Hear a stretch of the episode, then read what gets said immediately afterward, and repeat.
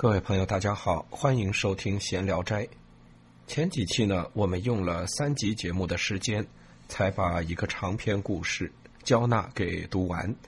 嗯，今天开始呢，我们要听几个短篇啊，不至于那么长。今天呢，呃，因为时间的关系呢，我稍微打乱一下《聊斋志异》中的排序啊，连着的说几个微篇故事。首先，第一个是僧孽。我们仍然来听白云出岫录制的文言文版的《聊斋志异》。僧孽，张姓暴卒，随鬼使去，见冥王。王击部怒鬼使误捉，责令送归。张下思美鬼使，求官名誉。鬼倒立九幽，刀山剑术，一一指点。莫至一处，有一僧孔骨穿绳而倒悬之，嚎痛欲绝。进士则其凶也。张见之惊哀，问何罪至此？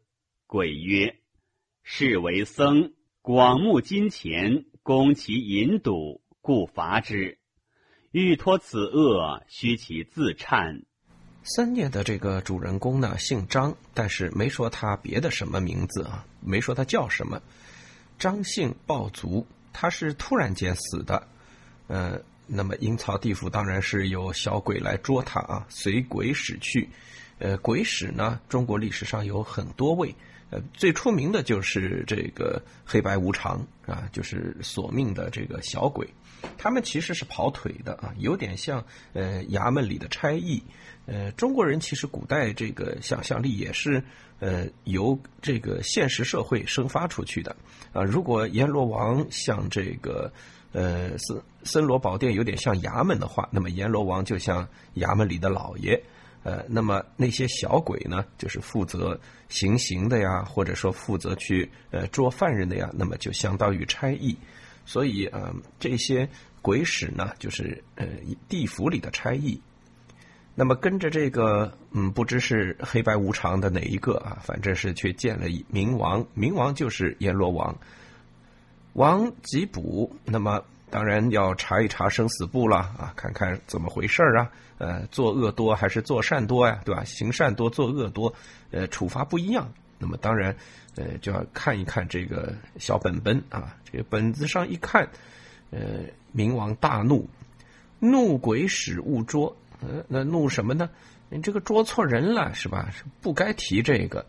张姓他是暴卒嘛，这位姓张的这个朋友啊，他是突然死的，确实没有任何征兆。那本来也不该他死，是鬼啊捉错了，责令送归。于是这个呃冥王就说：“赶紧把他送回去啊！”这把这个鬼使又给派下来了。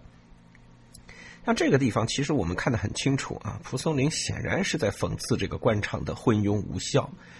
好，我们继续往下看。张夏，那么从堂上下来了，是吧？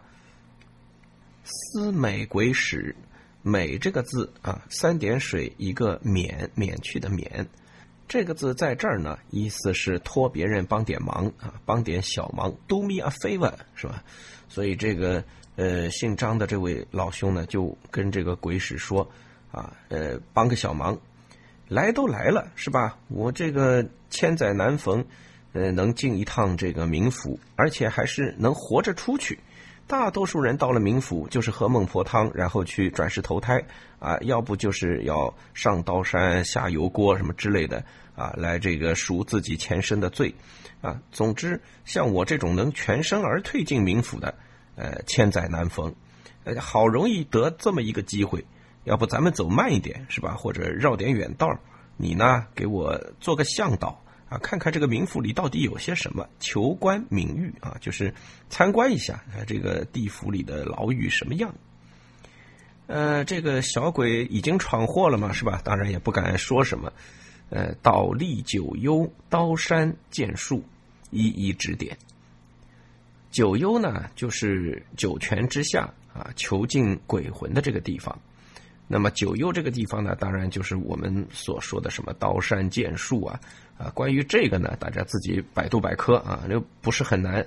呃，比较常见中国古代的那些呃想得出来的折磨人的玩意儿啊，地府里肯定都有。一一指点啊，指给他看这是什么，这是什么。莫至一处啊，最后来到了一个地方，有一僧孔骨穿绳而倒悬之，嚎痛欲绝。嗯，有一个和尚啊，他呢在自己的腿上啊啊穿了两个眼儿啊，扎了两个眼儿以后呢，拿绳子呢穿过去，把自己倒挂起来。哦呦，这肯定是痛的要命啊，嚎痛欲绝啊！这个僧就在那里狂叫。呃，仔细一看。这个张姓的这个先生啊，他说：“哎呀，这不是我哥哥吗？啊，则其兄也。”看见了他就表示很惊讶啊，也很这个忧伤，毕竟是自己兄弟嘛。就问这个向导小鬼啊，问他说：“呃，这个是犯了什么罪才要受此刑罚？”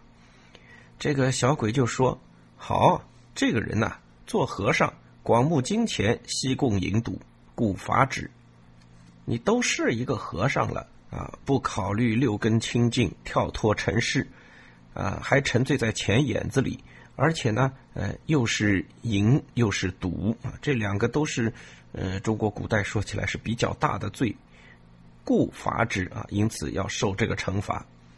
欲脱此恶，须其自忏啊。如果要想解脱这样一个厄运的话呢，呃，必须自己忏悔啊，自己悔过。这个故事的起头呢，啊，是出于一个误会啊，好像这个小鬼是抓错了人，呃，把这个姓张的呢，呃，莫名其妙给拖到地府里来。但到这儿啊，故事有了一个剧烈的转变，啊，他在参观冥府的时候，这个姓张的发现了自己的哥哥啊，在这个下面受刑。接下去我们来看这个姓张的知道了这事儿以后该怎么做。张继苏疑兄已死。使其兄居兴福寺，因往探之，入门便闻其嚎痛声。入室见疮生骨间，脓血崩溃，挂足壁上，宛冥丝倒悬状。骇问其故，曰：“挂之稍可，否则痛彻心腑。”张因告以所见，僧大骇。乃借婚酒，前诵经咒，半月寻狱，遂为戒僧。张继苏啊，苏就是苏醒的苏。那么当然，这个小鬼一定是把他给送回去了，是吧？送回阳间。那么他是暴毙嘛，暴卒。那么家里人可能还停着灵呢啊，突然间他就爬起来了，呃，醒来了，疑兄已死，怀疑说，哎，我哥是不是已经死了呀？蒲松龄在这儿补了一句啊，当时呢，他的哥哥呢是在兴福寺。据考证呢，啊，这个寺庙离蒲松龄住的那地方呢不是很远啊，估计他写的时候心里也是想的有这么个庙。呃，因往探知，那么既然不是很远嘛，呃，这个张姓的就去找他哥哥了啊。入门便为其嚎痛声。就是一进门呐，就听到他哥哥在那里哎嗷嗷的叫，是吧？就是这个呃疮痛的嚎叫声啊，不是一般性的别的嚎叫声，就是因为身体受到伤害啊痛的这个声音。入室啊，进了房间，看见他这个腿间生脓疮，脓血崩溃啊，哎，这简直是这个病生的一塌糊涂。这个脚呢，呃，倒挂在墙壁上。跟姓张的这位朋友在冥府里看到的那个倒悬着的自己的兄弟啊，一模一样。害问其故啊，心里很惊慌，就问他：“你你这干嘛呢？你你怎么把自己倒挂着呀？”啊，他哥哥说：“挂着呀，还可以啊，还能忍受这个痛；不然的话，就痛彻心腑。就如果不挂上，就按正常的姿势睡，那根本就没有办法忍受。”于是，这个张姓的呢，就把他自己呃在冥府里的经历告诉了他的哥哥。啊，我跟着这个小鬼啊参观冥府，看到了一个跟你一样的鬼，啊，跟你现在这个造型很像啊，啊，也是倒挂着。那么那个小鬼告诉我说，啊，作为一个和尚，贪恋金钱啊，这个淫女啊，然后赌博啊，这些都是犯戒的事儿啊，所以呢，呃，罪恶积累的太多了啊，你就在地狱里受这个刑。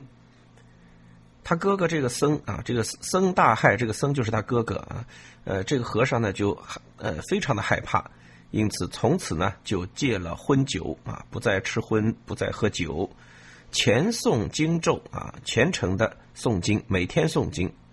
半个月以后，哎，这个疮啊就自己好了。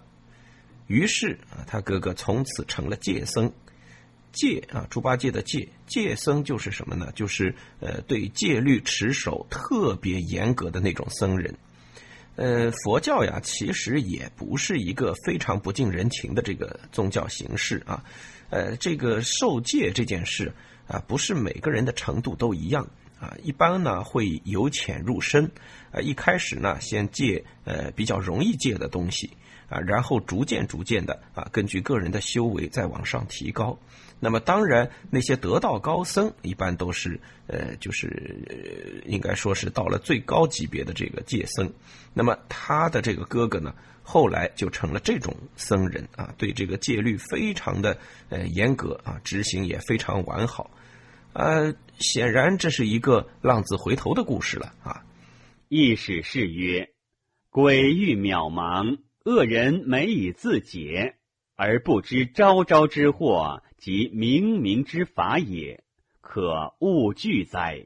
好，这个故事呢就这么一点啊，但是蒲松龄还是加了一个意史誓约啊，这个非常呃，说明他非常重视这个故事。蒲松龄呢也常常会写到冥府，因为毕竟嘛，这个鬼狐仙怪的故事多多少少会跟呃冥府沾点关系。那么这一篇呢，算是对冥府写的比较多，也比较仔细的一个。啊，意思是说，啊，鬼欲渺茫，恶人没以自解。什么意思呢？就是我们虽然每个人都说啊，这个有地狱啊，有冥王，有死后惩罚这些事儿，但是呢，因为这个这个事情啊啊，离今天现世比较遥远，所以呢，大多数不过是被用来做一个自我排解的托词。啊，就是觉得说这事儿还早呢，是吧？基本上不在呃现世会出现，而不知昭昭之祸及冥冥之法也。啊，很多人不知道这件事，就是你在人世间所遇到的有些祸事啊，或者病灾或者什么这些，其实就是冥府已经在惩罚你了。呃，这个非常有趣啊，这个观念非常有趣。呃，就像这个张姓的这个僧僧人啊，他的哥哥这个僧人，嗯，好好的活在阳间，但是在阴间呢，有一个灵魂已经在受罚了。那么他在阳间呢，就生了怪病，而且怎么也医不好。所以蒲松龄讲说，你在阳间遇到这种灾祸，很有可能是在呃民间已经受罚了。可恶巨灾啊，就是说，难道这不足以畏惧吗？啊，所以不要以为说，呃，报应这个事情要在死后才发生，有的时候呢，它已经以另外一个形式在现世出现了。所以这么短的一篇呃僧孽啊，但是在蒲松龄看来非常的重要，因此他也加了一个呃意史誓约。好，这是今天我们要听的第一个微篇，接下去我们听第二个微篇《野狗》。野狗。逾期之乱，杀人如麻。乡民李化龙自山中窜归，执大兵宵禁，恐离严坤之祸，即无所逆，将卧于死人之丛，诈作诗。兵过既尽，未敢拒出。忽见缺头断臂之师，起立如林。内一师断手犹连肩上。口中作语曰：“野狗子来，奈何？”群师参差而应曰：“奈何？”俄顷决然尽倒，醉寂无声。野狗这个故事啊，一开始啊就提出了一个历史上的事实啊，史实就是所谓的虞妻之乱。虞妻这个人呢，是山东一个呃有名的起义军领袖啊。基本上在顺治年间啊，他两次起兵抗清。第一次呢还比较成功，当时呢清军入关也不久，呃，那么对山东这个地方呢是呃不是特别的凶狠啊，这个镇压的不是特别凶狠，还是边抚边剿啊。对于起义军呢，就是一边是剿灭，另一边呢就是抚恤呃在这个当地受战火影响的老百姓。所以，呃，这件事上呢，清军其实挺得人心的，因此就断了这个起义军的呃这个社会来源啊，社会基础。于是呢，第一次起义就失败了。那么，于期被招安。后来郑成功举事之后呢，于期又第二次进行这个叛乱。那么，呃，这一次叛乱呢，就很快就又被呃围剿了，剿灭了。但是于期这个人呢，呃，命还是不错啊。他后来呢是落发华严庵啊，在那里当了和尚，而且后来呢，呃，还在和尚中呃成了一个很有威信的呃这么一个人。到七十岁的时候呢，还被举为呃华严寺的方丈，呃，最后呢是老死华严庵啊。呃，现在呢已经叫华严寺了。呃，据说现在还有于期的雕像啊，大家如果去旅游的话，可以去看一看。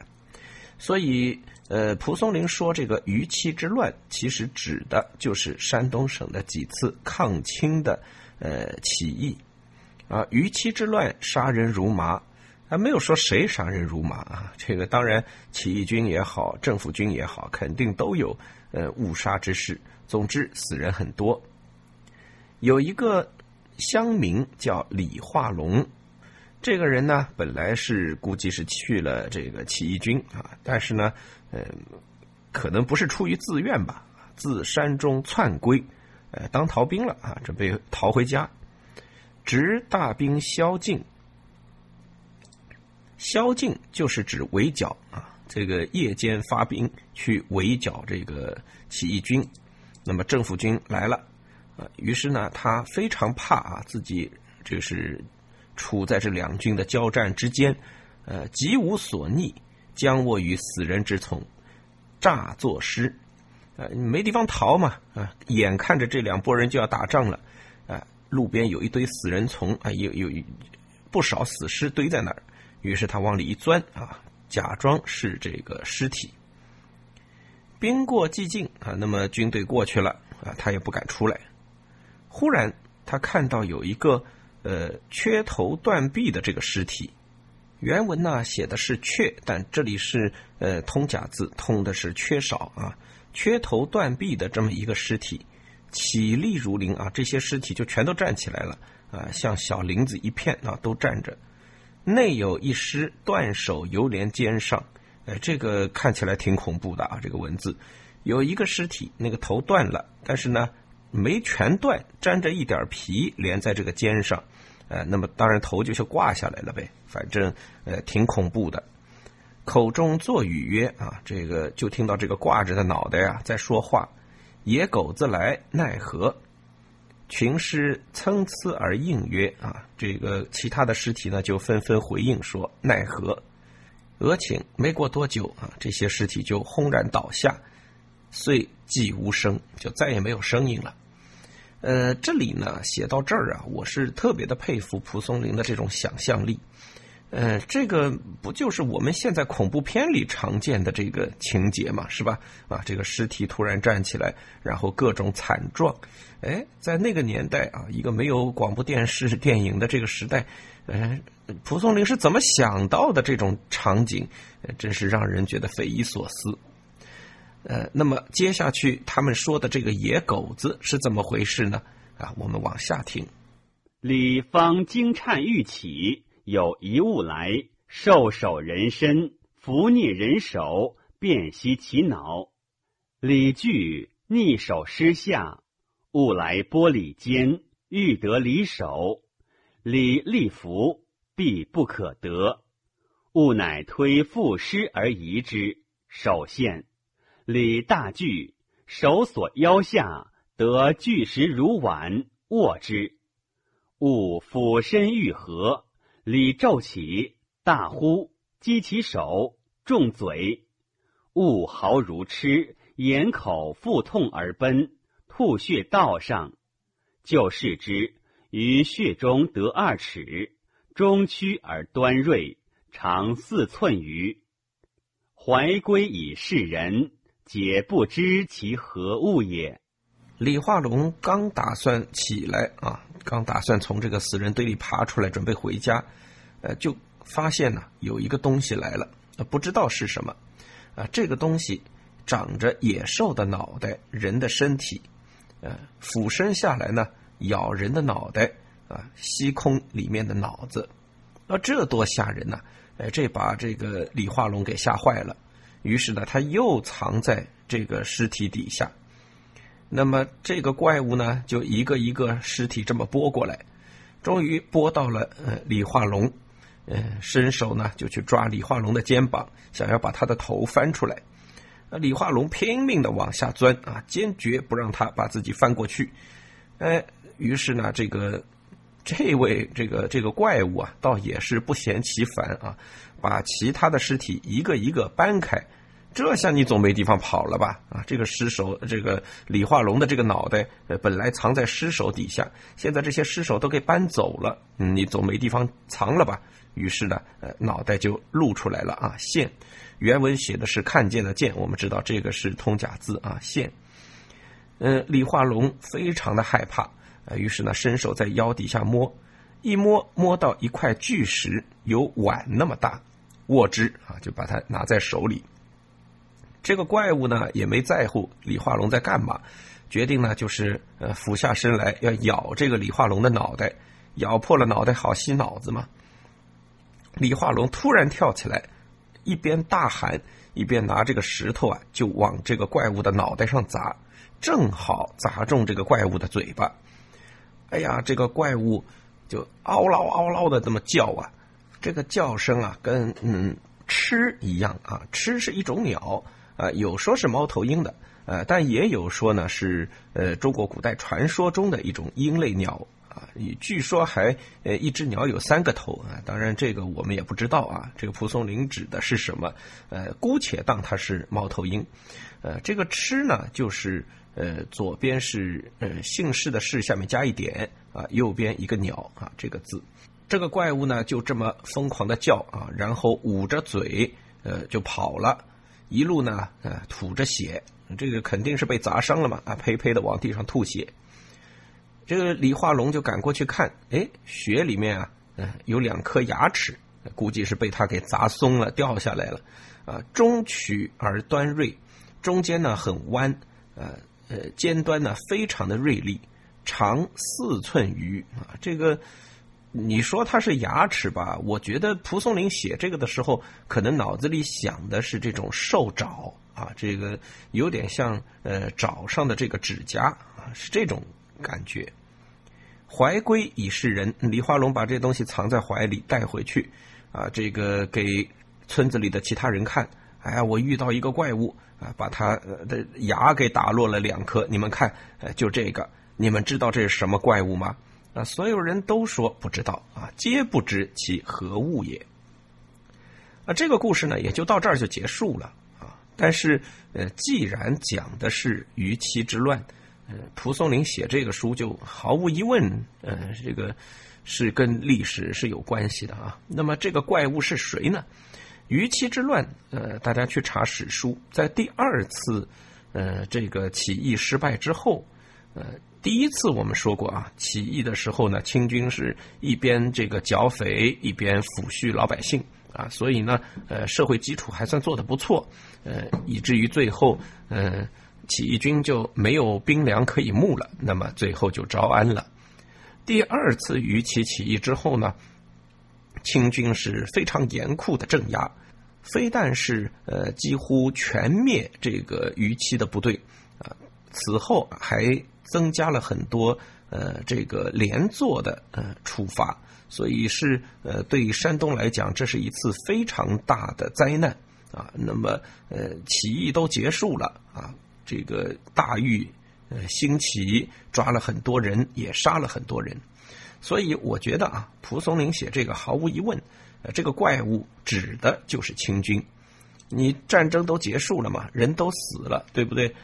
但是你还不依不饶啊，对已经投降的或者已经回到民间的这个人啊，呃，连株连心郁啊，导致更多的这个伤害啊，所以这个呢是蒲松龄写这个野狗的一个原因啊，实际上也就是在骂清军是野狗。好，我们接下去听今天的第三个故事，这个故事呢名叫《胡入平》。胡入平。万村十世之父，遂于湖患之而不能遣。非后有平，每闻富翁来，胡辄遁匿其中。复窥之熟，暗记而不言。一日窜入，复即以絮塞其口，至府中，前汤而沸之。平热，胡呼曰。热甚，勿恶作剧。腹不语，毫一急，久之无声。拔腮而咽之，毛一堆，血数点而已。万村呢有一个姓石的妇女，啊，这个人呢啊一直是招狐狸啊，这个有狐狸作祟，祟上面一个出，下面一个是啊，是指鬼神对人产生作用啊，这个叫祟。呃，这个狐呢，老是绕着他，患之而不能前啊，非常讨厌，但是呢又赶不走，嗯，这个是挺麻烦的事儿啊。妃后有屏，这个嗯门的后面啊，他的房间的门后呢有一个瓶子，每闻富翁来，每次听到这个石氏女的这个老爹啊来找他，哎，这个狐呢就躲在这个瓶子里。呃，石氏一看，嗯，这是个机会啊，暗自下了一条计，但是呢，对外不说。有一天，啊，这个又出现这种情况了啊，老爹回来，啊，这个狐狸听见以后呢，就窜到这个瓶子里，嗯，石氏马上过去啊，把这个瓶子口给塞住，塞住以后呢，就扔到锅子里，弹汤而沸之啊，弹就是呃。我们这个姓谭的谭啊，把左边那个言字边换成火字边弹汤呢，就是把这个水烧开啊，这然后煮这个瓶子。那瓶子当然越来越热了啊。这个狐狸呢就在里面喊：“热甚，勿恶作剧啊！太热了，不要作恶。”这个妇人不理他啊，谁让你作祟的？是不是？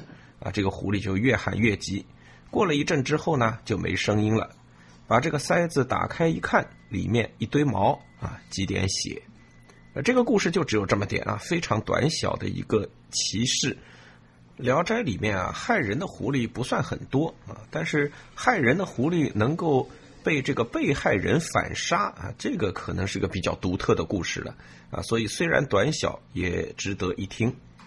呃，还有点时间呢，我们再来听一个差不多一样短的故事，叫《真定女》。真定女。真定界有孤女，方六七岁，收养于夫家。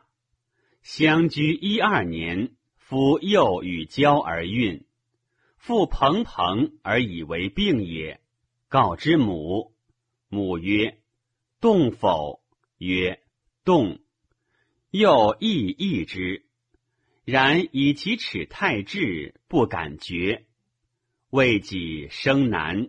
母叹曰：“不图全母，竟生追儿。”真定啊，这个地方呢，现在叫正定啊。书里面是真假的真，现在是方正的正。呃，真定这个地方呢，有一个孤女，年方六七岁啊，只有六七岁的一个小孩儿。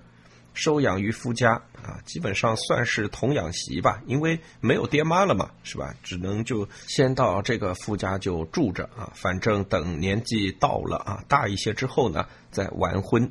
呃，所以这个就是典型的童养媳状态。